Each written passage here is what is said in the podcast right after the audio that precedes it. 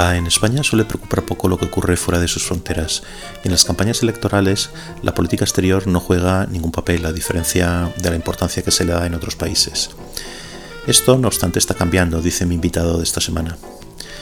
Los españoles se están dando cuenta de que todo, desde la economía hasta la última de las decisiones políticas, viene determinado por los acontecimientos internacionales, afirma poniendo el ejemplo de la guerra en Ucrania.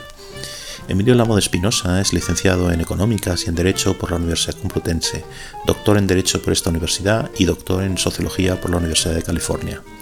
Ha sido fundador, director y presidente del Real Instituto Elcano y actualmente es catedrático emérito de Sociología de la Universidad Complutense y también académico de la Real Academia de Ciencias Morales y Políticas. Ha escrito varias decenas de libros, el último de los cuales es Entre Águilas y Dragones, el declive de Occidente, que fue premio Espasa de ensayo en 2021.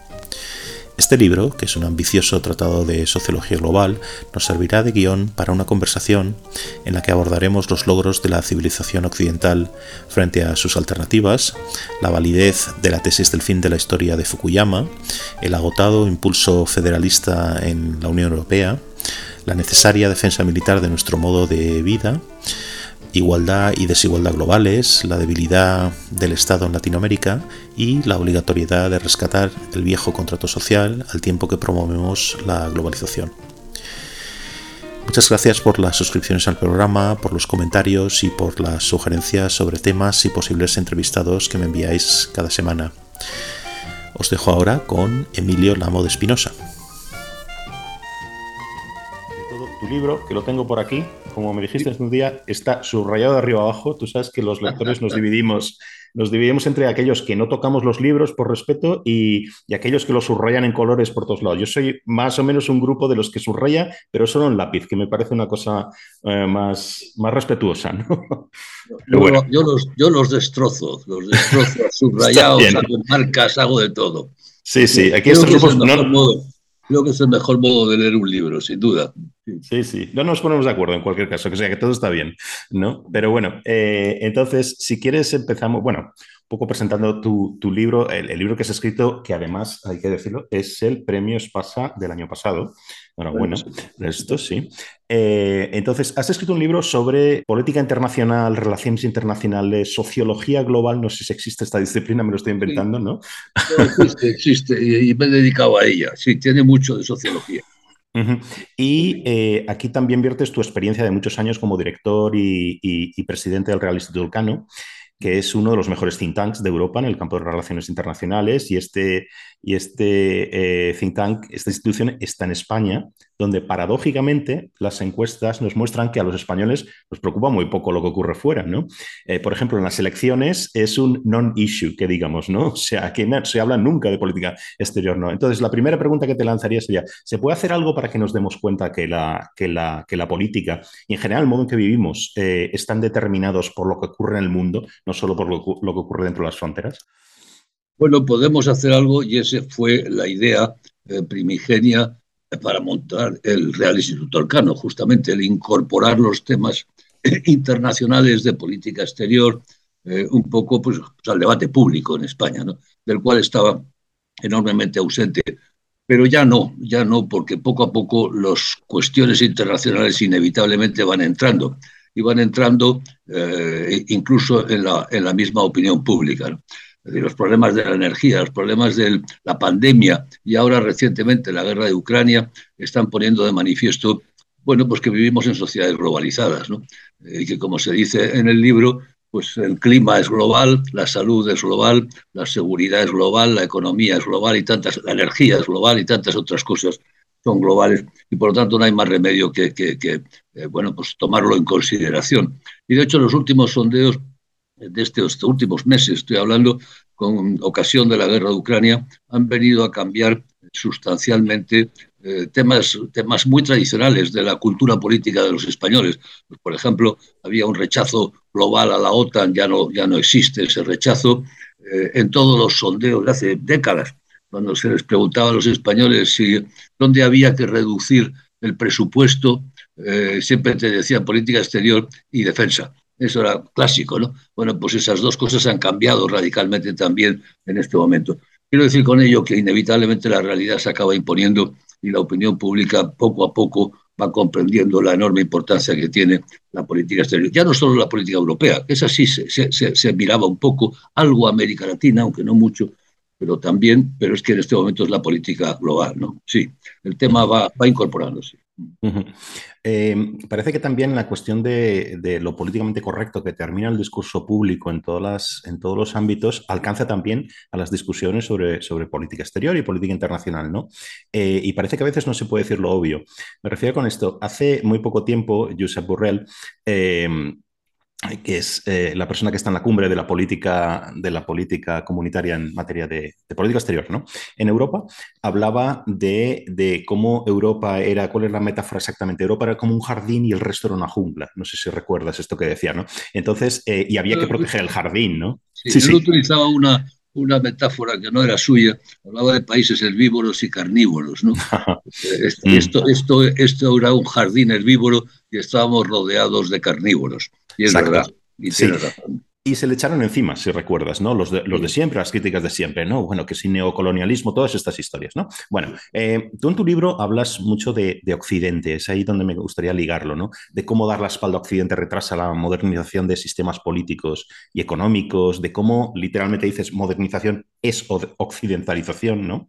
Entonces, ¿Podemos decir ya que Occidente es mejor en este sentido, que la democracia liberal, que no es perfecta, pero sí es perfectible, ¿no?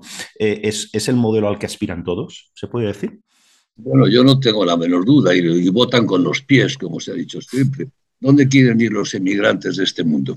Pues desde luego que yo sepa no quieren ir a Rusia. Eh, nadie dice, oh, qué bien, me voy a ir a vivir a Moscú o me voy a ir a vivir a Beijing donde se quieren ir es a, o a Europa o a los Estados Unidos. Esa es son los, dos grandes polos de atracción, de migrantes. Si pueden entrar ahí, ahí entrarán, si no, se quedarán en otros sitios. Y eso pone de manifiesto claramente la superioridad eh, en todos los sentidos de la cultura occidental en este momento, de la civilización occidental, que ya es global, porque ya no es una civilización occidental, sobre cualquier otra alternativa. En la primera estrategia de seguridad europea que la elaboró Javier Solana, se decía algo que yo he recogido y he enfatizado, ¿no? Se decía que eh, Europa jamás había sido, tan libre, tan segura y tan próspera. Los tres elementos que un ciudadano razonable puede pedir de un sistema político, ¿no? que es libertad, seguridad en primer lugar, que es lo más importante, después prosperidad, después libertad. Probablemente por este orden, ¿no? la escala de Maslow clásica, ¿no? Exacto, te lo voy a decir. Las necesidades, ¿no? Por lo tanto, y eso lo podemos extender al, al resto del mundo. Podemos decir, y yo lo, lo, digo, que nunca jamás en la historia, y lo creo de verdad, nunca jamás en la historia, tanta gente y durante tanto tiempo ha gozado de tanta libertad, de tanta seguridad y de tanta prosperidad como los occidentales, pues prácticamente del pasado siglo sido un periodo brillante. Brillante, pues yo qué sé, no sé, no sé con qué se puede comparar. Yo le he preguntado a historiadores amigos míos que me dijeran un tan largo periodo de tanta de tanto progreso y de tanta mejora y, y, no me saben mencionar ningún otro. De modo que sí, creo que podemos decir que hemos vivido en el mejor de los mundos existentes. No es el mejor de los mundos posibles. Yo me puedo imaginar, me imagino sin dificultad, mundos mejores, ¿no? Pero no han sido, no han existido y este es uno de ellos sin la menor duda, y creo que sigue siendo así, y creo que sigue siendo así, a pesar de los problemas que arrastramos siempre, de dificultades, algunos muy relevantes, pero creo que sigue siendo así. Y eso es Occidente, eso básicamente es Occidente, es el Estado democrático, es la economía de mercado y es una cultura basada en la racionalidad y en la ciencia. Me parece que es la tríada fundamental del mundo, del mundo próspero, del mundo moderno y del mundo próspero. Y de eso hablas también en el, en el libro, hablas de innovación, etcétera, ¿no? Eh, no, digo, digo todo esto aparte de, por razones obvias, ¿no? Porque, claro, mm, pese a que hay un consenso sobre esto, un consenso, digamos, racional sobre lo que estás diciendo, pero también esta idea de Occidente en sí, por hablar en general, está asediada por todos lados, ¿no? Está asediada por regímenes eh, muy poco liberales eh, fuera de Occidente y está asediada también por un, un, un, una parte de la, clase política, digamos, o, digamos que va en contra de, la propia idea de Occidente, lo que representa en, en, la forma en lo que estás definiendo, ¿no? Por ejemplo, en tu libro hablas mucho por ir a un, autor clásico, ¿no? Eh, también, eh, hablas mucho de, citas a Fukuyama, ¿no? A mí me parece que Fukuyama es un gran incomprendido, ¿no? Desde que sacó, pero yo creo que sigue teniendo razón, ¿no? Quiero decir, desde el fin de la historia, si te fijas, los libros que ha sacado, que, que son todos magníficos, en mi, opinión, ¿no? Es, es, un poco el diálogo con sus críticos iniciales con el fin de la historia. Y ha empezado, digamos, cada libro se dedica a meter la etnia, meter la religión, meter una serie de cosas, el reconocimiento en el último libro, ¿no? Pero es un diálogo, pero yo creo que su tesis inicial sigue siendo válido, ¿no? Quiero decir, no hay un soft power, por hablar de otro concepto también que tú manejas muy bien, eh, ¿no? De China no tiene ese soft power que tiene Estados Unidos o tiene Europa, no lo tienen, ¿no? No, queremos vivir como China, no queremos vivir como Turquía, por ejemplo, el aspecto más, autoritario, ¿no? Entonces, ¿qué, opinas de esto? No, yo estoy 100% de acuerdo con tu valoración de, Fukuyama. Yo leí el libro en su momento y me gustó mucho me gustó mucho, es muy beberiano, yo soy muy beberiano. sí, ahora de Weber. Sí, de Max Weber. El libro me gustó mucho, pero al final el libro ha sido juzgado básicamente por su título, El fin de la historia. Bueno, pues no se ha acabado la historia, claro, es evidente, la historia no se ha acabado, continúa, y en ese sentido, pues es muy fácil, es muy fácil golpear eh, el, libro de Fukuyama, pero cuando te vas al contenido, yo creo que la idea fundamental es que eh, no hay modelo alternativo a una sociedad liberal y esa sociedad liberal tiene al menos dos elementos, yo siempre le añado un tercero, pero al menos dos elementos los he mencionado. Por una parte, el Estado democrático. No tenemos ningún sistema político con legitimidad alternativo a la democracia. No lo tenemos en este momento, por fortuna. Y, Fukuyama tiene toda la razón y los sistemas que no son democráticos, pues le, rinden la típica pleitesía del vicio a la virtud y se presentan como democráticos y hacen elecciones, son iliberales, pero, en el fondo se quieren, se quieren vender como si fueran democráticos. Y tampoco tenemos, en segundo lugar, un modelo económico alternativo a lo que es la economía de mercado. Lo que cuando yo era joven le llamábamos el modo capitalista de producción, para entendernos.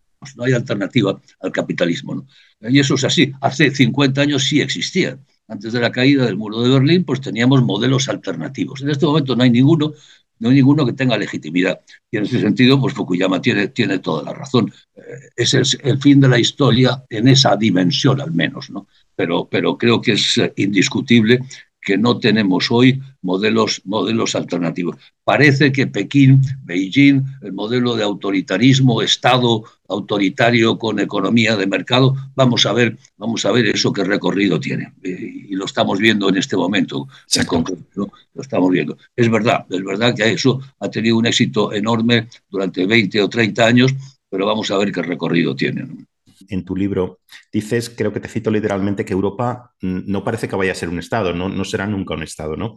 Sin embargo, yo recuerdo, era un canijo, ¿no? que en tiempos de, de, Jacques Delors, el antiguo eh, presidente, debía ser en mitad de los 90 o algo así, el antiguo presidente de la, de la Comisión Europea, íbamos un poco en esa dirección, ¿no? Eh, mm, una dirección, si quieres, mm, de un federalismo europeo. ¿Qué ha pasado con ese con ese impulso federalista europeo, ¿no? Que parece que se ha perdido, ya nadie habla de, nada de esto, ¿no? Bueno, yo creo que el objetivo, el objetivo y, yo lo defiendo, el objetivo final de Europa eh, solo pueden ser los Estados Unidos de Europa. Y por lo tanto, eso, eso debería de ser el objetivo. Y, y Europa solo conseguirá ser un sujeto histórico relevante en los próximos décadas si camina en esa dirección y acaba articulándose más o menos como unos Estados Unidos de Europa. Lo que pasa es que eso es muy difícil. Eso es muy difícil por múltiples problemas internos, sobre todo también externos, pero sobre todo internos. Eh, las historias nacionales de los diversos países, las culturas, las lenguas, las proyecciones coloniales e históricas de unos y de otros, todo eso dificulta mucho dificulta mucho el que Europa se acabe articulando como una unidad, es decir, que saltemos del veto a la mayoría, para entendernos en términos, en términos de toma de decisiones. Eh, y, no, y no lo veo fácil, no lo veo fácil, eh, aunque es evidente que a medida que aparecen enemigos internos, eh, bueno, se nos ponen los pelos de punta, empezamos a verle las orejas al lobo y empezamos evidentemente a buscar mecanismos de actuación cooperativa, coordinada, mucho más, mucho más eficiente. Esto, recuerdas que lo vio Ortega claramente en la rebelión de las masas, cuando decía aquello de que Europa se unirá, se unirá cuando por los Urales aparezca eh, la coleta de un chino, ¿no?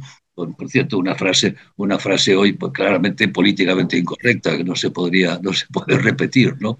Aquí no tenemos en cuenta la corrección política, ¿eh? no te preocupes. No, lo decía Ortega, no lo digo yo, lo decía Ortega. Exacto. Y, añadía aquello de o, que se produzca como era un zurriagazo del gran magma islámico, algo así era la, la frase. Bueno, pues efectivamente, en la medida en que estamos viendo peligros peligros, el proceso, digamos, se acelera. Y, la verdad es que después de un periodo muy negativo, desde comienzos de este siglo, después del fracaso del Tratado Constitucional. El fracaso del Tratado Constitucional le dio un frenazo enorme al proceso de construcción europea. ¿no? Especialmente grave fue el rechazo francés, ¿no? porque el Tratado Constitucional el momento, era el momento en el que supuestamente Europa pasaba de una unión económica a una unión política. Eh, avanzaba, avanzaba según el modelo clásico funcionalista. Comencemos con los intereses, las uniones económicas, la economía tirará de la política, la política tirará de la cultura. Este fue el modelo inicial de construcción y el Tratado Constitucional era el momento en el que Europa tenía que pasar de una unión económica a una unión política. Eso fracasó y hemos estado pues casi más de una década dando tumbos, no, no dando tumbos y sin, y sin acabar. Pero posteriormente nos hemos encontrado la, la, gran crisis, la gran recesión, errores graves en la gestión de la gran recesión, luego eso se, se rectifica, luego hemos tenido la, la pandemia, errores graves al principio de la pandemia que se rectifican de un modo excelente, entramos eh, posteriormente eh, en casi una mutualización de la deuda y ahora con la guerra de Ucrania eh, esa unidad pues se ha manifestado de un modo francamente positivo. ¿no? Estoy pensando en muchas cosas, estoy pensando en la reacción de los polacos recibiendo millones de migrantes ucranianos, magnífica.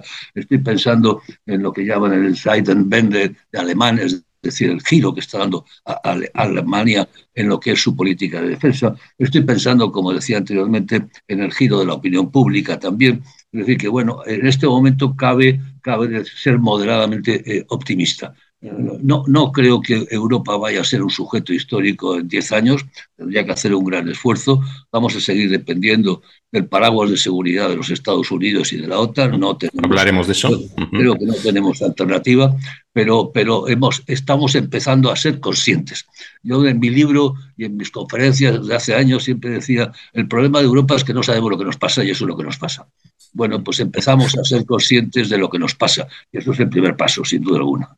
No, me gusta que hayas traído eh, al, nuestro diálogo esta, eh, el momento este constitucional fallido, ¿no? que desde luego fue Francia que, digamos, lo, que requería la entrada en vigor. ¿no? Podríamos habernos saltado el, este resultado negativo de Francia, pero es imposible que un Estado fundador no, no, no figure en ese momento. Podríamos saltarnos el resultado negativo holandés, pero no el francés. Exacto, exacto. Y ahí se paró todo. ¿no? Pero fíjate, yo creo que se ha hablado poco, no sé lo que, lo que opinas tú, de cómo esto que empezó a coincidir, esto que yo estaba diciendo de este momento más federalizante, si quieres, que fue la segunda mitad de los 90, que es un periodo que... Lo mencionabas antes, Delors, Jacques Delors. Exacto, que, que coincidía también con, con una recuperación económica y tal. Eh, quiero decir, en los años ya, eh, en el momento que se pone, se, se vota, digamos, eh, en algunos casos referéndums y en otros casos, como en España, una ratificación parlamentaria, eh, el proyecto de constitución en Europa, que hubiera sido un momento clave, constituyente, si quieres, por usar una, frase, una expresión manida,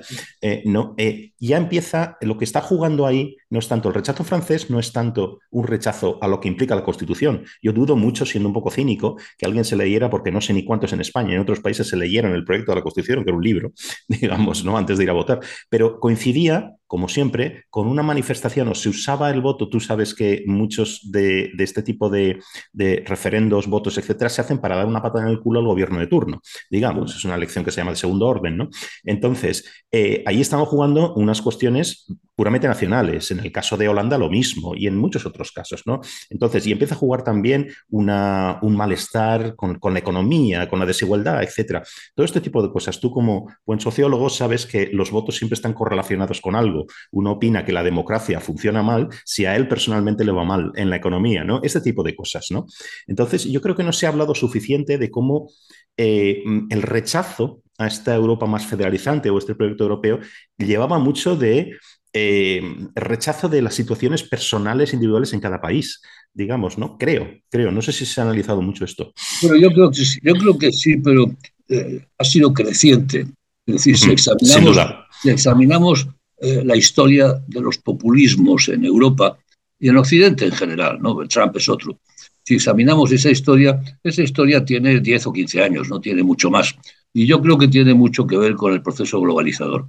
Eh, yo he argumentado que la globalización, que en principio ha sido positiva, especialmente para los pobres de este mundo, especialmente para los que llamábamos tercer mundo, la globalización, quieras que no, eh, te, te, aproxima a lo lejano, pero te aleja de lo próximo.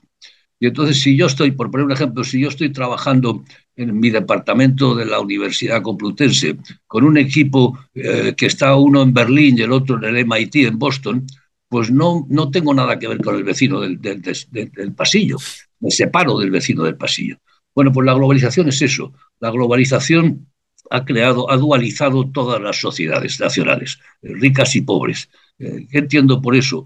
Por una parte, ha, ha, ha hecho florecer un sector de personas eh, bien educadas, con idiomas, con, con, buenos salarios globalizadas, incorporadas a las redes transnacionales de información, de valor, de comercio, de servicios, de lo que sea, lo que yo llamo los globalizados, pero a su vez esos sectores se desnacionalizan, se desterritorializan y se separan a su vez de los otros sectores de gente con poca educación, con poca capacidad pues, de trabajar en Singapur o en Londres, eh, y por lo tanto los que llamo los left behind, los abandonados, los territorializados. Entonces se ha producido esa dualización entre, entre los globalizados y los territorializados, y lógicamente los territorializados, ¿qué es lo que buscan? Pues protección, efectivamente, como señalabas tú, buscan protección, y eso significa tres cosas. Eso significa, por una parte, nacionalismo político, regreso al Estado, al Estado-nación viejo. En segundo lugar, proteccionismo económico también. Oiga, protéjame, protéjame de los, de, los, de los embates de la globalización. Y finalmente, y también es interesante, conservadurismo moral sea, regresan a, a, posiciones morales tradicionales y conservadoras. ¿no? Y esos son los populismos en todas partes. Eso es el Brexit, eso es Trump, eso es Le Pen, eso es Italia, eso aquí también, etcétera, en todas partes es eso. Y es esa reacción, esa reacción. O sea, la globalización ha sido positiva en general, pero ha creado esta brecha. Esta brecha nos afecta a todos. También se da en los países en los países en desarrollo o no tan desarrollados. Sí, sí. En América Latina la tienes claramente, ¿no? Sí, sí. Con, con unos, una burguesía claramente desnacionalizada y desterritorializada que tiene más base en Miami, en Miami que en Buenos Aires o en México, DF. Eh, y, y, lo tienes en todas partes, ¿no? Y, y eso que a, a, dónde nos conduce? Bueno, nos conduce a que hay que volver a suturar las sociedades nacionales, pues como ya planteó en su momento Bismarck con el estado de bienestar, tenemos que re reconstruir el estado de bienestar, tejer, suturar en una, en una política de, de, de reincorporación uh, y efectivamente romper con las desigualdades crecientes. Como tú sabes, se habla mucho de la desigualdad, la, desigualdad, la desigualdad en el mundo. Uh -huh. Claro, la desigualdad sí. el mundo ha crecido, pero ha crecido dentro de los países, ha crecido dentro, en todos ellos, en los pobres, en los ricos, la desigualdad interna ha crecido mucho, ¿no? Eh, casi, casi, me estás dando el guion de, del resto de preguntas que, o leyéndome, leyéndome el pensamiento, el resto de preguntas que te quería hacer. ¿no? Son temas también que los tratas todos, eh, todos en el libro. Sobre una curiosidad, eh, ahora lo que estabas diciendo de las, de las ¿cómo llamamos? Unas clases desterritorializadas, ¿no? Sí. Eh, yo recuerdo viendo fuera de España que me, en, una ocasión hablando con, con, con, alguien de cuestiones políticas, con una persona muy nacionalista en Canadá, que es, normalmente son de Quebec, me, me, llamó en el fragor de esta discusión cosmopolita, cosa que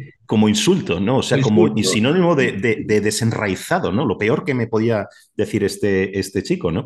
Eh, lo cual al principio ni lo cogí los primeros segundos, porque cosmopolita para mí siempre ha sido una cosa positiva, ¿no? Pero, claro, no cosmopolita, como si fuera el capitán Haddock de Tintín, ¿no? De, llamándome algo así. Pero bueno, eh, una cosa antes de entrar en esto, porque quiero hablar de, de Weber contigo y quiero hablar de globalización y todo esto, ¿no? Eh, una, un, un, tú hablas mucho también de civilización, ¿no? Los, en, en, tu libro, ¿no? Y estaba pensando estos días que eh, la civilización también se mide eh, ¿cómo lo pondría esto? Por la forma en la que hacemos la guerra, ¿no?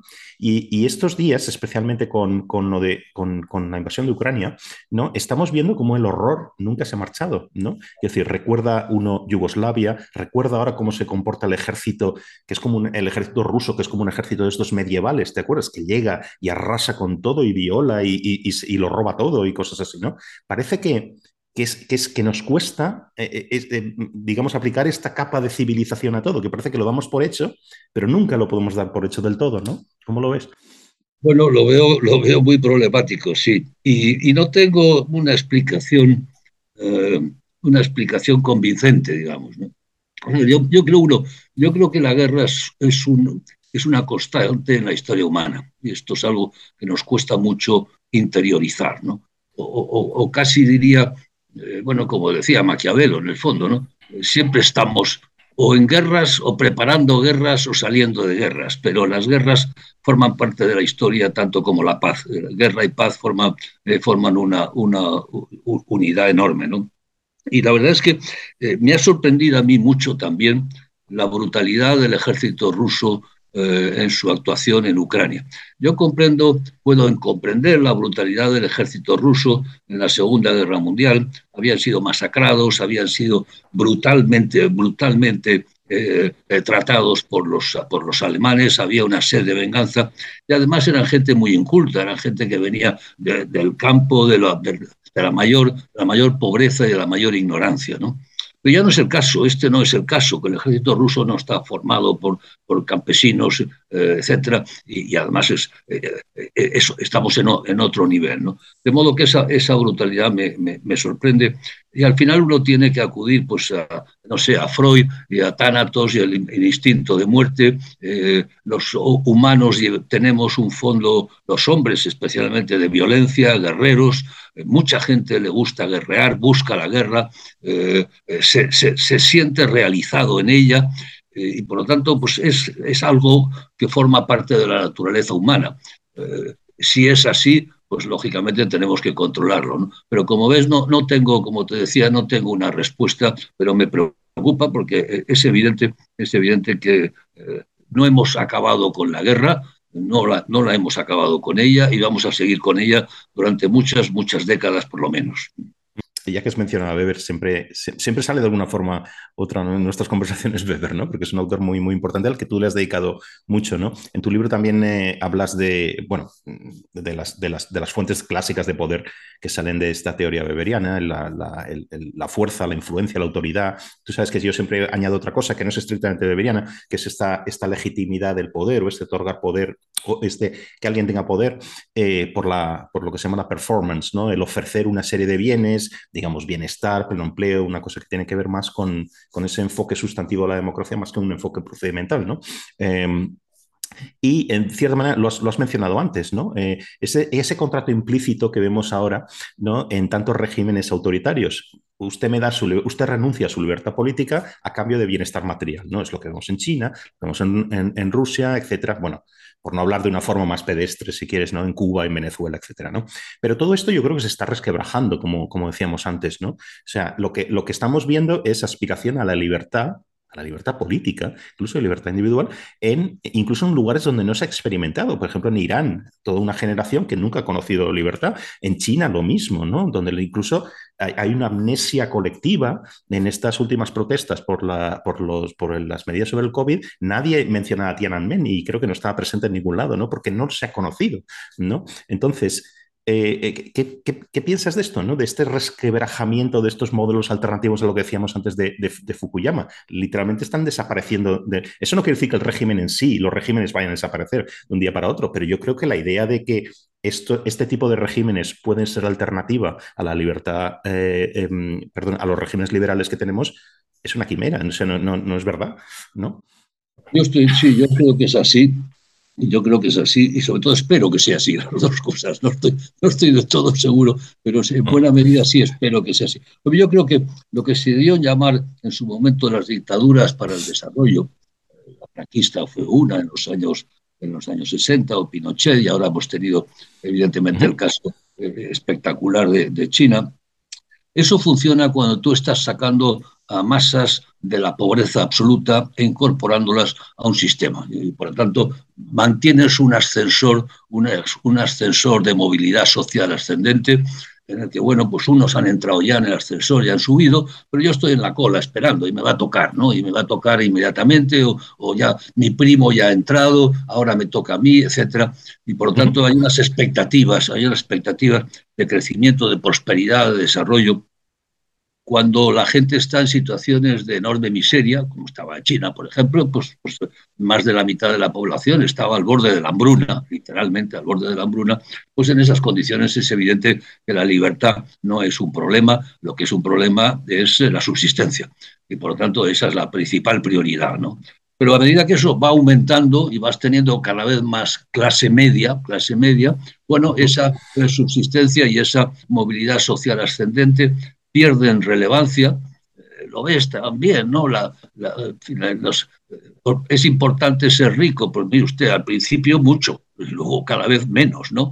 Pues ocurre tres cuartos de lo mismo, y entonces aparecen otras prioridades, y la prioridad en ese momento, eh, más que la libertad, fíjate, yo utilizaría una palabra que me parece relevante y que ha aparecido en muchas de estas movilizaciones, ¿no? que es dignidad, ser tratados con dignidad. Usted, usted no me puede maltratar. No puede ser que la autoridad, los policías, los guardias civiles, etcétera, me, insulten, me maltraten a mí, a mi mujer, a mi familia. Oiga, tráteme con dignidad. Y esa petición de dignidad se acaba transformando efectivamente en una petición bueno, pues de libertad. Y, todos esos países tienen ese, ese proceso, ¿no? Eh, primera eh, emergencia de una eh, clase media, clase media que adquiere, quiere mecanismos de voz, quiere participar y empieza a presionar y pide, y pide libertad. ¿no? Yo creo que la libertad es una, la libertad, la dignidad, el tratarme bien, es, una demanda universal, es una constante, no hace falta estar especialmente bien educado para pedir, oiga, tráteme usted, tráteme usted con dignidad. Y aflora de un modo espontáneo en todos los sistemas cuando en un momento dado empiezan a tratar, eh, eh, la gente empieza a sentirse maltratada. Ocurrió con las primaveras árabes, la gran, la gran palabra de las primaveras árabes fue esa, ¿no? Dignidad, ¿no? pero lo vemos en Irán con las mujeres, eh, eh, lo vemos en este momento en China, la población dice, ya, no puede usted seguir maltratándome, encerrándome, no dejándome, no, ya está bien, estoy harto, no, estoy harto. De modo que sí, yo creo que hay, una, hay un camino espontáneo hacia la libertad, que, que, con mucha frecuencia, o, con cierta frecuencia se ve interrumpido por, pues, eh, pues por regímenes eh, ya no autoritarios, sino totalitarios. Y lo que vemos es que efectivamente cuando eso aparece, esos regímenes o se democratizan o se totalitarizan. Y ese proceso de retotalización lo, hemos visto claramente, lo hemos visto en Rusia. Putin ha, transformado, lo decía, recuerdo el Economist una portada, Rusia es en este momento una sociedad de nuevo stalinista, eh, ya no autoritaria e iliberal, sino totalitaria. Y lo estamos viendo también en China, con enormes dificultades. ¿no? Xi Jinping no está avanzando, está retrocediendo, está, está bunkerizándose, eh, está bunkerizándose. Y vamos a ver qué pasa en, en Irán. Bueno, parece que han dado, han dado, han abierto un poco la mano con la policía de la moral, pero vamos a ver eso por dónde, por dónde camina. ¿no? Es decir, que esos, esos países eh, totalitarios eh, que eran, un cierto modo, la alternativa a la sociedad liberal democrática y están demostrando que son profundamente inestables por dentro. Aparte de ineficientes, eso sería otra cosa. muy que, también juega un papel ahí, claro, desde luego, eh, lo del contrato implícito que decíamos antes, ¿no? Eh, pero tienes razón en esto, porque ahora mismo, según estabas contándolo, es verdad que todos estos movimientos que estás citando empiezan toda esta contestación empieza de una forma casi anecdótica, ¿no? Fíjate, en Túnez un vendedor de frutas que va por la calle, que acostumbrado a que la policía le, bueno, pues la corrupción de la policía y tal, dice ya basta, tráteme con dignidad. Y eso da pie a un movimiento global que es la primavera árabe, ¿no? Una cosa así, ¿no? no el, pobre vendedor de frutas no estaba pidiendo eh, que, se quemó a lo, a, lo, bonzo allí, ¿no? ¿no? está pidiendo libertad política ni nada, simplemente tráteme con dignidad.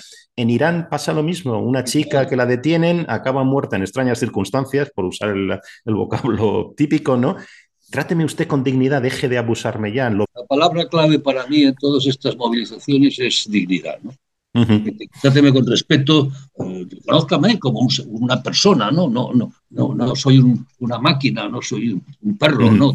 Tráteme con dignidad, ¿no? Pero eso es una pendiente deslizante, lo que se dice en inglés el slippery slope, ¿no? Eso te lleva a pedir, oiga, dignidad pasa por libertad también, ¿no? Y por libertad pasa por libertad política, no es una cosa simplemente individual. Pero bueno, eh, ahora hablaremos un poquito más de esto, pero otro, otro tema al que dedicas mucho y es una cosa que yo llevo pensando mucho tiempo, ¿no? Es eh, es la cuestión de, la, de, la, defensa en Europa, ¿no? Un poco eh, por seguir saltando de un lado para otro. Hace dos días, no sé si lo viste, la primera ministra de Finlandia, Sanna Marin, estaba en, de visita en Australia de una, una, conferencia que ha pasado bastante desapercibida, pero, pero es, es, es, muy importante. Y dice una cosa que es un poco esta cosa del emperador está desnudo. ¿no? Decía que si no fuera por Estados Unidos, la ayuda de Estados Unidos a Ucrania, eh, estaríamos en una situación muy difícil en Europa. Eh, y tiene toda la razón, ¿no? Eh, tú, por ejemplo, en el, en el libro hablas mucho de Europa como, te cito literalmente, como un gorrón de la seguridad americana desde la posguerra, ¿no? Sin embargo, eh, eh, esto que lo llevamos viendo desde hace mucho tiempo, ¿no? Quiero decir, los gobiernos europeos no se acaban de poner las pilas con esto, ¿no? Entonces, arrastran los pies. Eh, entonces, ¿qué hace falta para que nos tomemos en serio que la supervivencia de nuestro modelo de vida requiere también de que nos tomemos en serio su defensa militar, ¿no? Y requiere de inversión militar, etcétera, ¿no? ¿Qué problemas estamos viendo ahí? Son problemas de tipo político, que cuesta mucho a los políticos vender la idea de que, y encima, en, estas situaciones de digamos, Em, problemas presupuestarios, problemas económicos, etcétera, que hay que destinar una parte del escaso dinero que tienen los gobiernos a, defensa militar, ¿no? ¿Cómo lo ves? sí. Yo creo, que tenemos que hacer un poquito de historia para, eh, contestar esa pregunta, ¿no? Porque los europeos no somos conscientes de que desde el año 45 eh, la seguridad de Europa y la libertad o lo que sea ha pasado a depender de dos potencias, pasó a depender de dos potencias extraeuropeas, uh, que fueron Estados Unidos y, la vieja Unión Soviética. Por decirlo de algún modo, eh, con la Segunda Guerra, Europa perdió las colonias, pero la consecuencia de la devastación interna fue que Europa mismo fue colonizada. Y desde el año 45 el destino de Europa ha estado no en manos de los europeos, sino en manos de americanos o de rusos, de soviéticos si media Europa vivía bajo condiciones de libertad y la otra media bajo condiciones de servidumbre, y estoy recordando ahora la preciosa cita de Tocqueville, eh, bueno, pues no, no, no dependía de los europeos, dependía de otras potencias extraeuropeas. Y así seguimos. Esta es la realidad.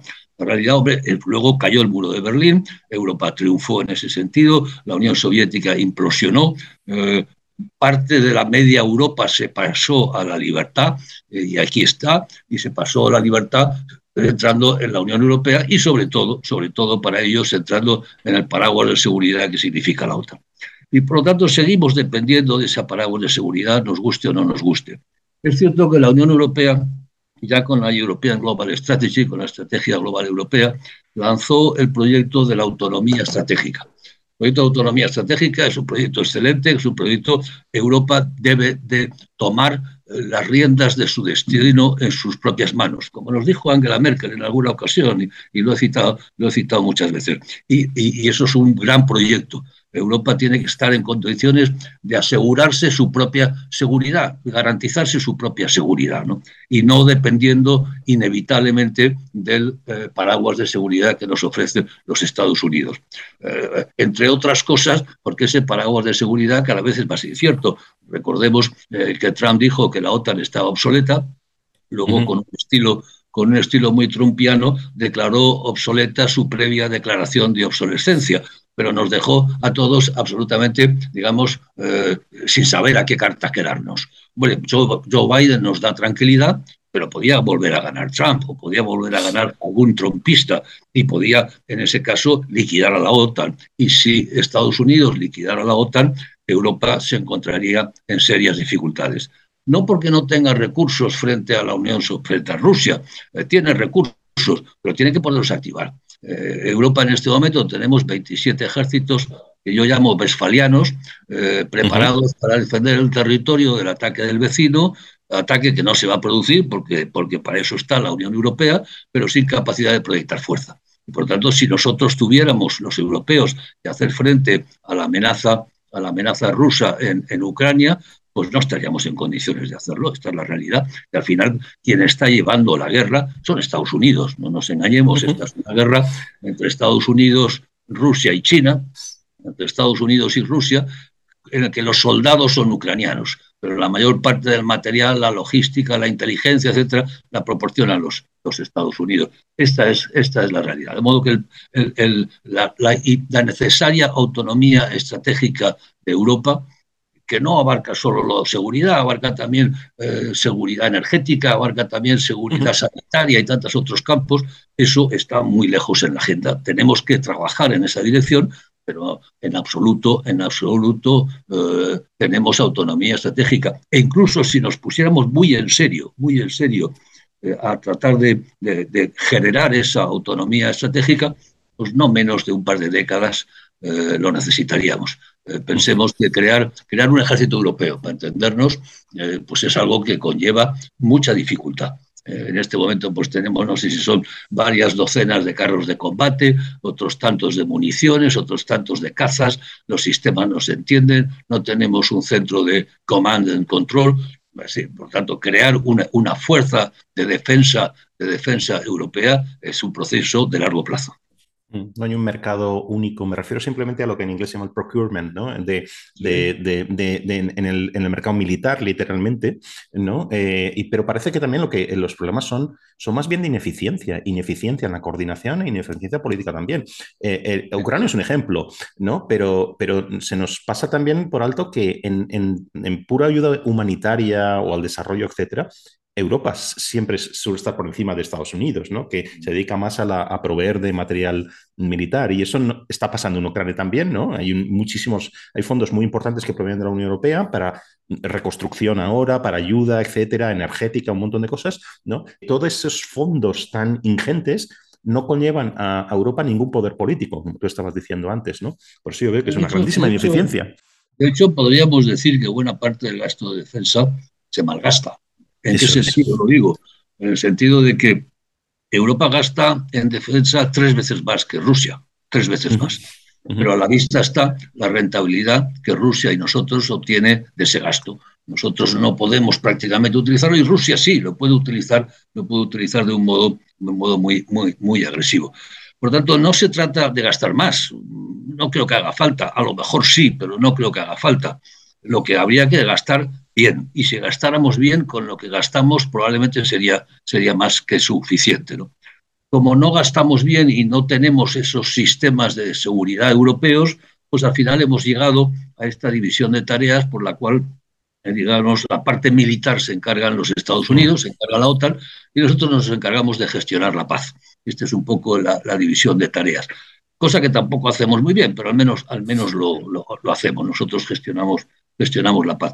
Pero fíjate que no hemos sido capaces, y en ese sentido, claro, los americanos están cansados de, los europeos, no hemos sido capaces ni de gestionar la seguridad en Libia. No, no hablo de Yugoslavia en su momento, pero es que en Libia tampoco, en Siria tampoco. Es que sea cual sea el problema, en nuestras mismas fronteras tenemos que llamar a los Estados Unidos para que nos echen una mano porque los europeos no estamos en condiciones de hacerlo. Y así se explica que hace ya mucho, mucho tiempo, muchas décadas, pues por lo menos eh, yo creo que fuera ya, ya con Bill Clinton eh, y desde luego con, con Bush, con Bush eh, hijo, bueno, los americanos están deseando liberarse de Europa para centrarse en el Indo-Pacífico. Es decir, su preocupación, su preocupación, fundamental.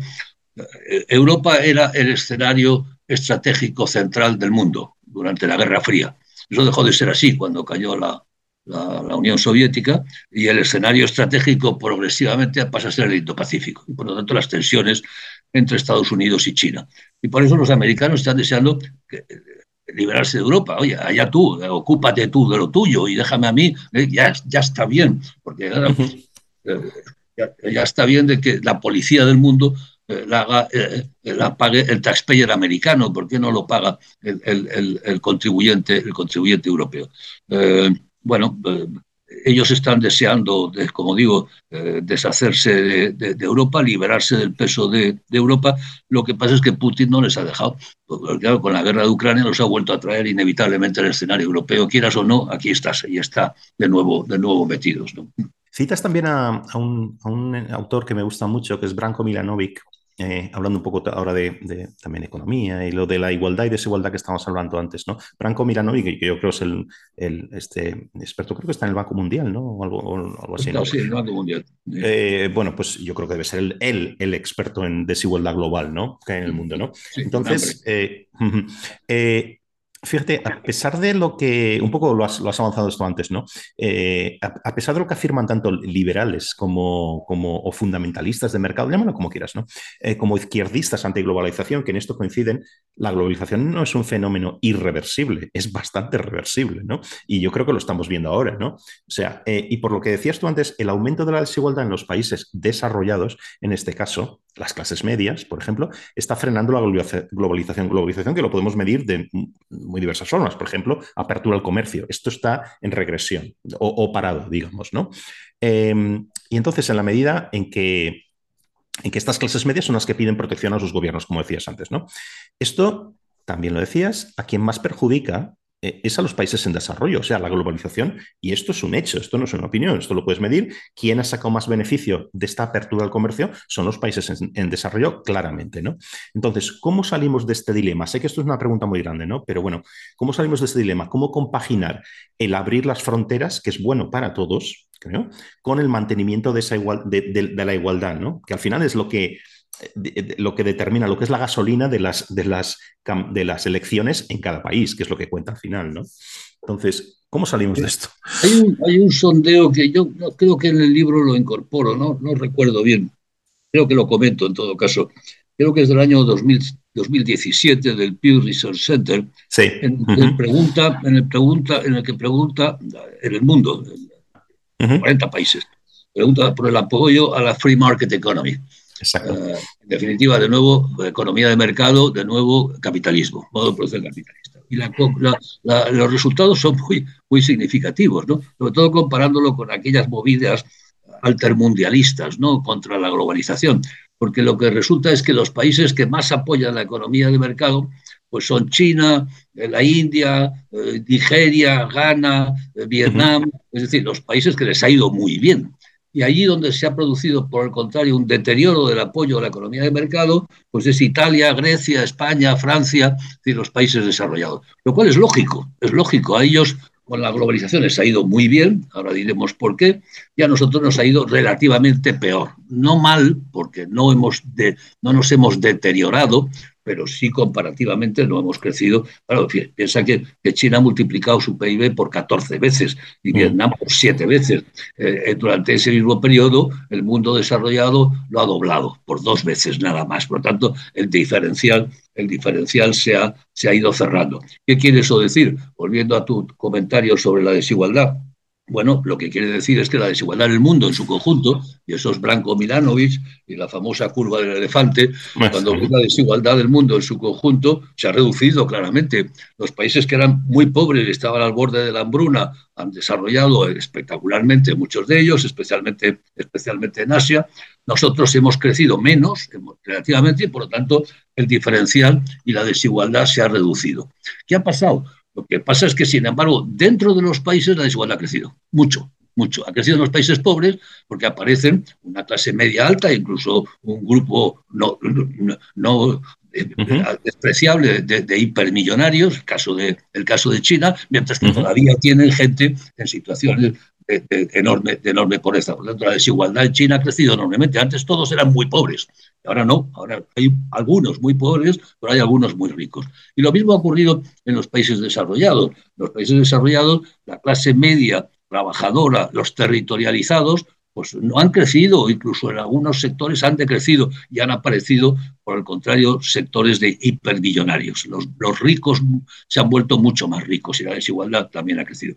Eh, claro, el juego político se mueve dentro de los países y no a nivel internacional, y por tanto la sensación, lo relevante en términos políticos es la desigualdad ha crecido. Y es verdad, la desigualdad dentro de los países, dentro de los países ha, crecido y es lo que nos lleva de nuevo a lo que comentábamos antes sobre la necesidad de suturar esa desigualdad y restablecer el viejo, el viejo contrato, contrato social. ¿no? Pero en fin, tú hacías otro comentario sobre la reversibilidad o no de los procesos globalizadores. Yo creo que esto es muy, esto es muy importante, ¿no? Eh, yo, creo que en el largo plazo, en el largo plazo, la globalización es probablemente inevitable. Yo creo que es probablemente inevitable eh, y en ese sentido mm, es una tendencia porque tiene sólidos fundamentos económicos, sociológicos, el mundo se une. Medios de comunicación, internet, tantas otras cosas, ¿no?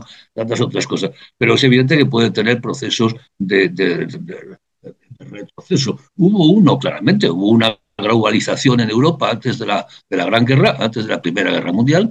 Eh, ya se decía entonces aquello de la, la, paz liberal, la paz por interdependencia, el dulce comercio que decía Montesquieu, no te interesa hacerle la guerra a, aquellos con los que estás comerciando, negociando y ganando dinero. Bueno, pues ocurrió, ocurrió, nadie le venía bien, pero hubo una, una gran guerra eh, que generó un mundo de fronteras. Esto Stefan Zweig lo cuenta claramente ¿eh? en, su, libro famoso. ¿no? De pronto no había fronteras y de pronto entramos en un mundo de fronteras, de pasaportes, etcétera, etcétera. Eh, y esto ha vuelto a ocurrir ahora. Eh, no nos engañemos porque la Ostpolitik con Rusia, que la desarrolló sobre todo Alemania, desde el principio, socialistas, luego Angela Merkel ha sido muy partidario, la dependencia energética con Rusia, la dependencia comercial, financiera, todos los sistemas de intercambio que se montaron entre, entre eh, eh, Europa y Rusia, eh, en el fondo era buscar una paz liberal por interdependencia. Era, era lo mismo. Que por cierto, es el sistema con el que se montó la Unión Europea. No nos olvidemos, la Unión Europea se montó así. Exacto. sobre la interdependencia económica. Y eso, bueno. Pues, Alemania y Francia. Alemania y Francia. Bueno, pues se llevó ese mismo modelo para incorporar a Rusia. ¿Qué es lo que ha ocurrido? Bueno, pues que al final las ideologías son muy importantes. Es que esto, merecería un tratamiento aparte, ¿no? Eh, ¿En qué medida estamos menospreciando las ideologías? Al final, al final eh, Rusia ha roto con Europa por razones ideológicas, eh, ideológicas de Putin y de, la propia Rusia, no por razones de interés, porque no tiene ningún interés, al contrario, al contrario, pero la ideología es muy potente la ideología es, si, tú examinas el arma de destrucción masiva más, más brutal, son las ideologías y lo han sido siempre en la historia. Y, hemos, roto, hemos roto ese proceso, digamos, de engagement eh, y de paz liberal con Rusia, no nosotros, sino ellos, por razones ideológicas. Y esto, y con esto termino, perdona, estoy ahora hablando demasiado, eh, y esto, esto es una enseñanza muy relevante de cara a las tensiones con China. Exacto. Porque las tensiones con China eh, no tienen más alternativa también que una paz liberal por interdependencia, un engagement, eh, un engagement, jugar, jugar, como se dice, en varios tableros. Hay un tablero, el tablero geopolítico que es agónico, ahí es un juego de sumacero, pero luego con China tenemos un tablero económico, un tablero tecnológico, tenemos varios tableros. Bueno, juguemos con todos ellos y busquemos un entendimiento, eh, sabiendo, cuidado, que esos entendimientos a veces se rompen. Y se rompen por razones ideológicas. Claro, eh, es, exactamente lo que estaba pensando ahora, escuchándote, que nos hemos dado cuenta que este, este, este factor de ideología, incluso civilizatorio, si quieres, ¿no? De civilizaciones que, en el sentido de Huntington, ¿no? De que, también lo citas, eh, que, chocan al final, ¿no? Ves que, que, que ese engagement económico que funcionaba en, los años 90 hasta el 2000, si quieres, ¿no? En una Rusia muy distinta, no lo olvidemos, ¿no? Em, que, funcionaba ahí y que se creía de verdad, yo creo, ¿no? Que eh, Rusia podía modernizarse y cambiar incluso su modelo de vida, si quieres, es casi de nuevo civilizatorio, de siempre, por este engagement económico con Occidente, pero esto no ha funcionado, esto ha ido en otra dirección y hemos visto esto. Sin embargo, ahora fíjate cómo todos los gobiernos, no, todos, pero bueno, muchos gobiernos europeos dándose cuenta de esta historia, que no podemos irnos a la cama, digamos, con, gobiernos autoritarios de esta forma, ¿no? Pero han sido los primeros, estoy pensando ahora, por ejemplo, en Alemania, el gobierno alemán, en correr a los brazos de China. Con lo cual, esto se puede repetir en algún momento. A China no le interesa romper el tablero, como por usar tu expresión, ¿no? Pero esto podemos estar viendo dentro de 10 años que estamos en la misma historia, ¿no? Eh, efectivamente. pero el problema es que no haya otra alternativa ahora, por ejemplo, ahora, por ejemplo, se critica mucho a Angela Merkel por su política prorrusa, ¿no? Bueno, yo no la critico, yo creo que había que intentarlo. Yo creo que hizo lo correcto y en su momento la, apoyaba claramente. Eh, eh, la alternativa, ¿cuál es? Bueno, metamos a Rusia en la OTAN, como se intentó, eh, y establezcamos toda una red de interdependencias entre la Unión Europea y, y Rusia. Y eso había que intentarlo. Ha fracasado, evidente, no por culpa nuestra, habría fracasado por, culpa suya. Y hay que preguntarse cuál es el tipo de ideología que a Putin y a los rusos, porque Putin tienen eso, tienen el apoyo de la, opinión pública rusa, cuál es el tipo de ideología que les ha llevado a pensar que era mejor romper. Este es un poco el planteamiento de fondo. Y eso hay que llevarlo al caso chino.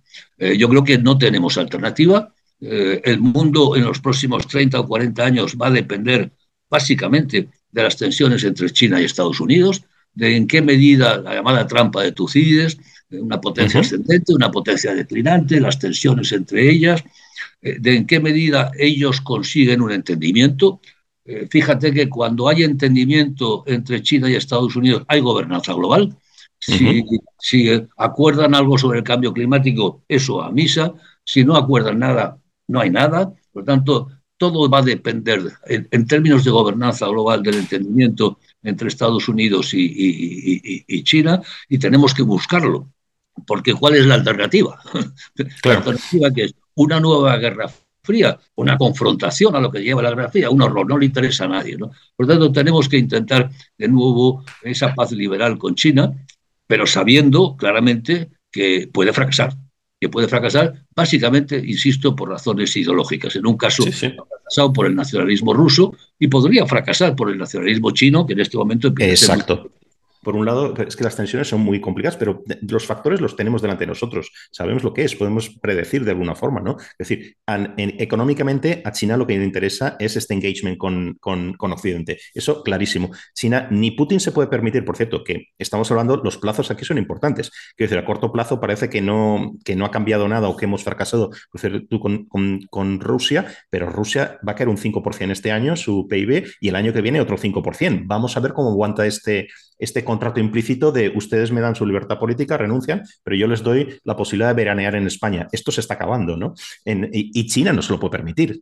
China no se puede permitir esto. Ahora mismo, China que sigue creciendo, pero mucho menos de lo que necesita para que el poder del Partido Comunista no se tambalee, esto no se puede permitir que, se, que, la economía eh, global se desestabilice. Pero por otro lado hay otra cosa que juega la contra, que es este neonacionalismo chino mm, más elevado que nunca en su historia, digamos, desde Mao, ¿no? Y, el, y que se traduce también en un imperialismo del, eh, ¿te acuerdas esto del backyard, ¿no? De los Estados Unidos, ¿no? Latinoamérica es my backyard. Bueno, pues ahora parece que el sudeste asiático es el backyard de, China. Entonces vamos a ver qué pasa ahí con el estrecho de Taiwán, etcétera. Todas estas cosas en el futuro. En fin, muy complejo, pero básicamente yo estoy de, acuerdo. Hablas mucho de, Latinoamérica también, ¿no? No nos podemos dejar Latinoamérica en el tintero aquí, ¿no?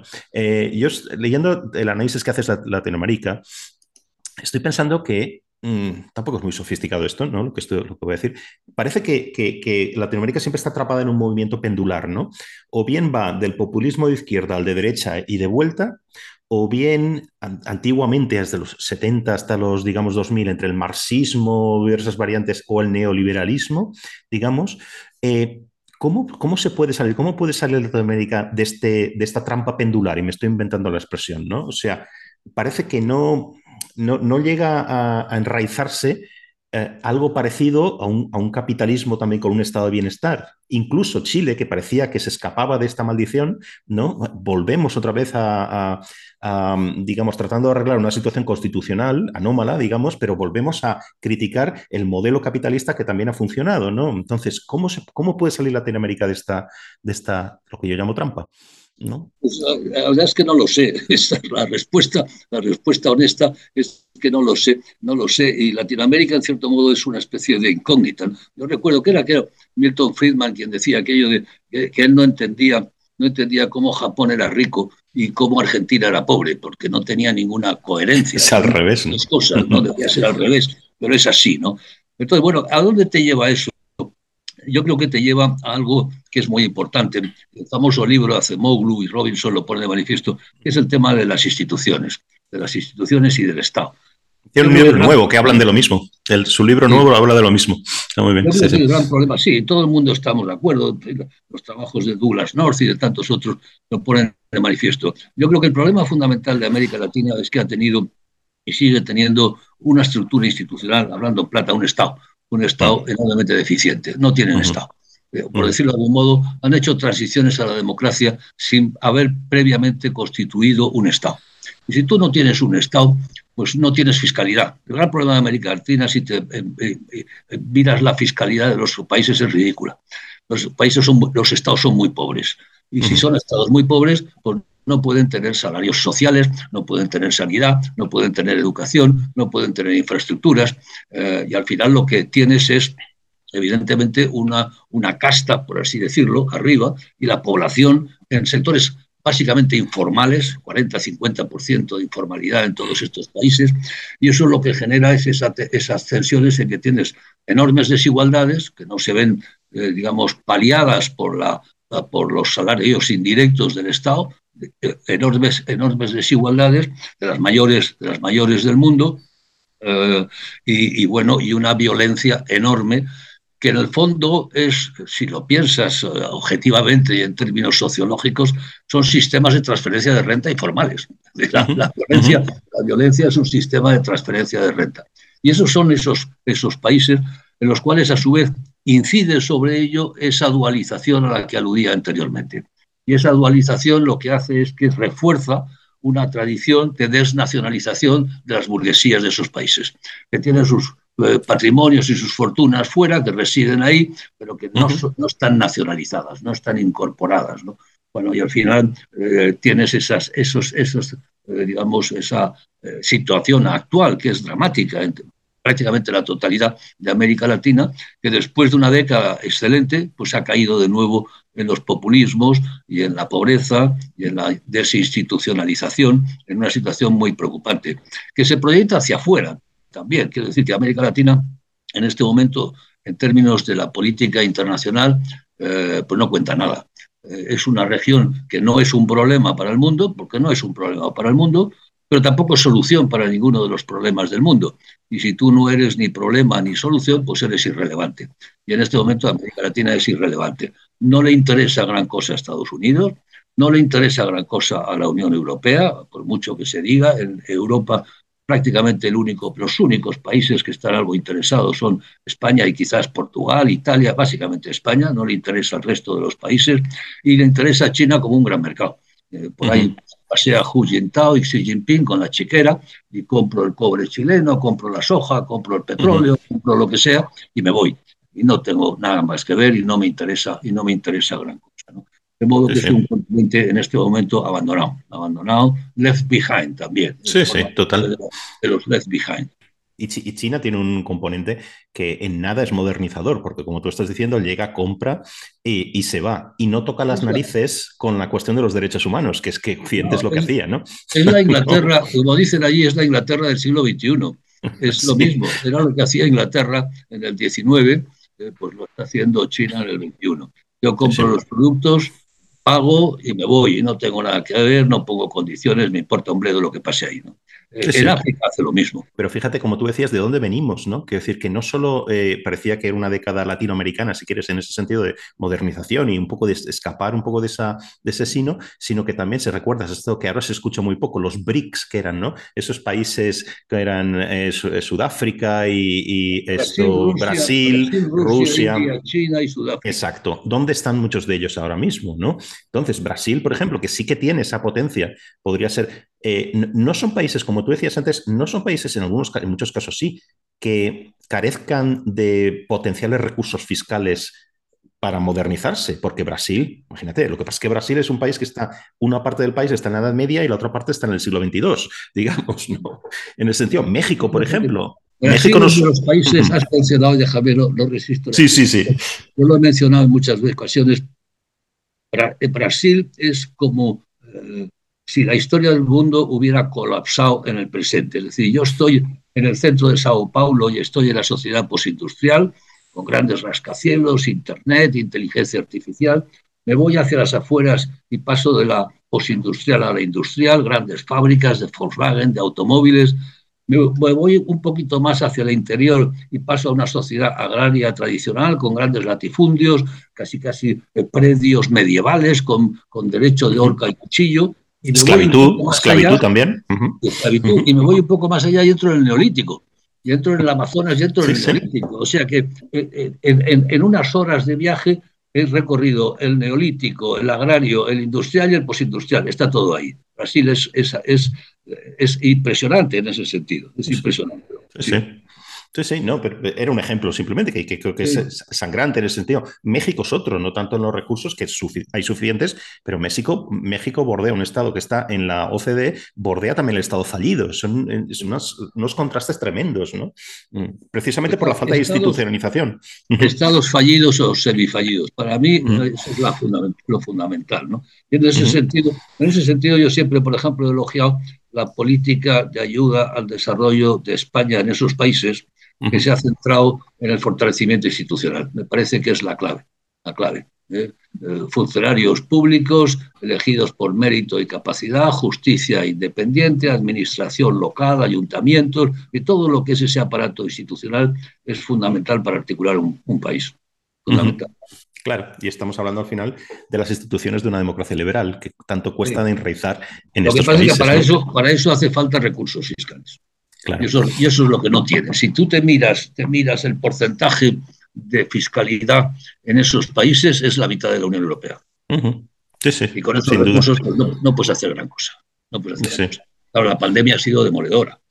La pandemia ha sido demoledora por, porque la mayor parte de la población es, es informal.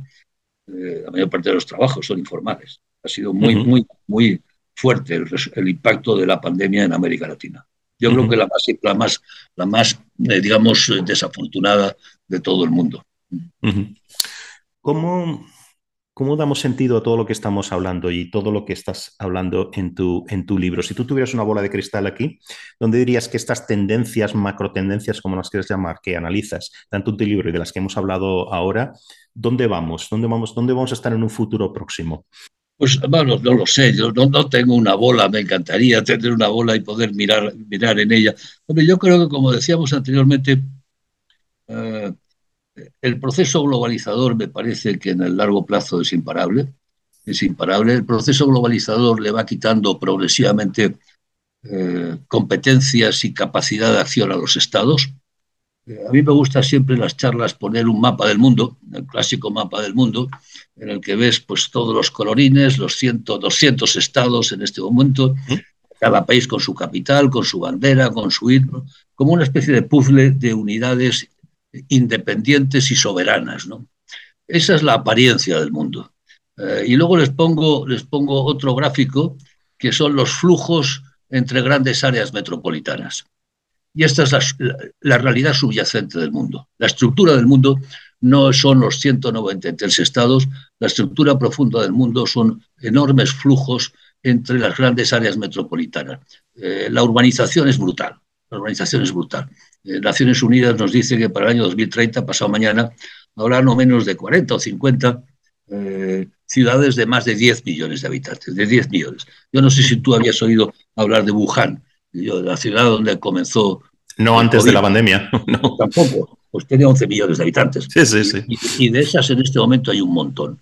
la estructura profunda del mundo son inmensas áreas metropolitanas, frecuentemente en las costas, en las que circula flujos de todo orden flujos comerciales y de información, de servicios, de productos, de todo tipo de orden. Esa es la estructura profunda del mundo y eso en buena medida va, a continuar de un modo u otro. Por lo tanto, debilitando a los estados y por lo tanto generando un déficit enorme de gobernanza global. Cada vez más problemas, lo vemos, son globales.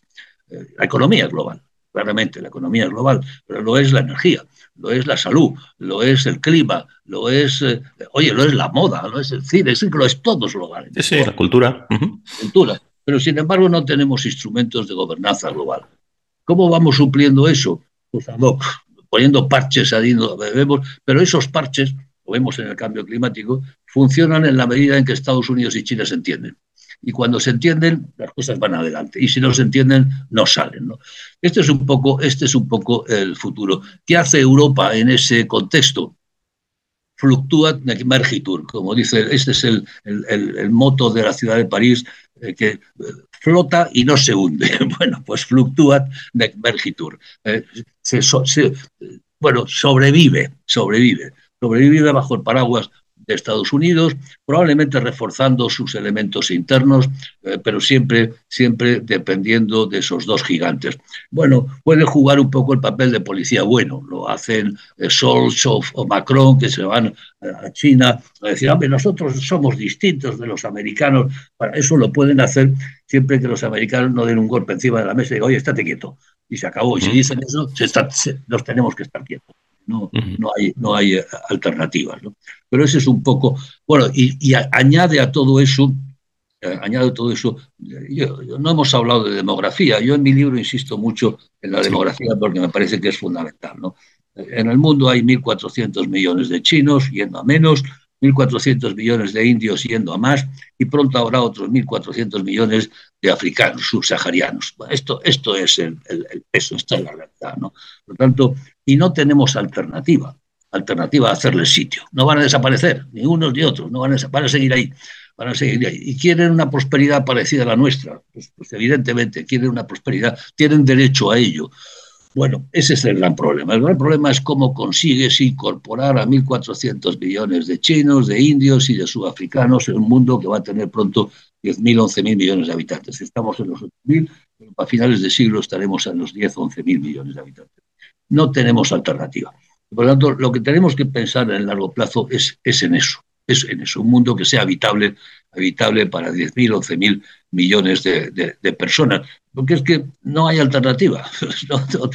las, alternativas que se me ocurren, evidentemente, son mucho peores. Cualquiera de ellas. Ni caben todos aquí, aquí me refiero a Occidente, que esa es otra. No, claro, hay que fijarlos en sus lugares. De África, Nigeria, Nigeria dicen que tendrá, las estimaciones, 800 millones de habitantes. Nigeria está al lado de España, está un poco al sur, pero vamos, en el mismo horario y está muy cerquita, 800 millones de habitantes. Es un país inmenso, inmenso. Bueno, pues eh, eh, tenemos que fijarlos ahí. ¿Cómo fijamos la población? Pues dándoles oportunidades, que tengan Estado, que tengan economía, que tengan empresa, que tengan seguridad, que tengan, bueno, márgenes de libertad razonables, es decir, creando condiciones de prosperidad para que no tengan condiciones de, emigrar. ¿no? Ese ese es en buena medida en buena medida una de las tareas de la Unión Europea. La Unión Europea se ha centrado y cada vez más en el este, en los problemas del este, y es comprensible, porque son los más urgentes, y no mira al sur. ¿no? Nosotros en el Cano eh, nos hemos hartado de decir, miremos al sur, miremos al sur, hay españoles, mirad al sur, porque el sur, el sur es nuestro principal riesgo de seguridad y la historia lo, lo, acredita además. ¿no? Tanto miremos al sur, miremos a lo que es la, la, ribera sur del Mediterráneo, una ribera muy complicada en este momento, toda ella patas arriba, pero que a su vez actúa como filtro de lo que hay más allá, del Sahel, más allá del África subsahariana. ¿no? Todo eso hay que, hay que percibirlo en profundidad eh, porque África va a ser una potencia demográfica y las potencias demográficas son muy complicadas. Pero al final lo que funciona es un poco lo que, lo que tú tratas en tu libro, lo que estamos comentando hoy. O sea, no creo que ya podamos contestarnos, volviendo un poco a Fukuyama, pero de una forma distinta, contestar que el capitalismo es lo único que, nos puede traer eh, em, prosperidad, como decías, pero falta algo. Es que falta, donde fallamos yo creo que es en esta, digamos, arquitectura institucional, por decirlo así. Fallan las instituciones, yo creo. Y tampoco creo que haya nadie que puede decir que eh, el capitalismo puede ir desregulado por un lado sin instituciones o solo necesitamos instituciones. Yo creo que se necesitan las, cosas, las dos, ¿no? El, trabajo de... Yo te diría que las experiencias y la experiencia española lo acredita. Eh, lo más importante en términos de crecimiento es un Estado de Derecho, no un Estado Exacto. de Exacto. seguridad jurídica. Si tú tienes seguridad jurídica, la, seguridad lo comentábamos antes, lo primero que uno pide es seguridad. Lo primero que las poblaciones piden en cualquier lugar es seguridad. Mire usted, yo quiero saber que si puedo, salir a la calle, que mi mujer se puede ir al mercado a comprar, que mi hija puede ir a la escuela, que no va a tener problemas, que no la van a saltar, que no... Lo primero que pide toda la gente es seguridad. Y eso es lo que te proporciona seguridad. Seguridad jurídica es la primera y fundamental. Si tú tienes seguridad jurídica, tienes inversiones. Inversiones de largo plazo. Si no tienes seguridad jurídica, las inversiones no lo son. Hay negocios, ¿eh? hay compra-venta, pero no tienes inversiones de largo plazo. Por lo tanto, lo fundamental es, es una, un Estado que te garantice la seguridad, la seguridad jurídica. Cuando tú tienes eso, el tránsito a la democracia es muy sencillo. Es muy sencillo. Si no tienes eso, no te sirve gran cosa transitar a la democracia. Es una precondición para mí fundamental. ¿no? Por lo tanto, yo, yo, en ese sentido, diría, bueno, lo, más urgente es crear estados de derecho en todos esos países que, que garanticen seguridad jurídica. Pues yo creo que nos han quedado tantas cosas, si no muchas más, eh, que no hemos hablado, como tú estabas diciendo, sobre demografía, cultura es muy importante, más sobre instituciones, etcétera, eh, pero quizá mm, serán motivo de otra charla en el futuro, ¿no? Pero eh, creo que ha sido muy interesante y mil, mil gracias, Emilio. Y gracias. Nos vemos pronto. Gracias a ti, Paco, y hasta la, hasta la siguiente. Hasta la próxima.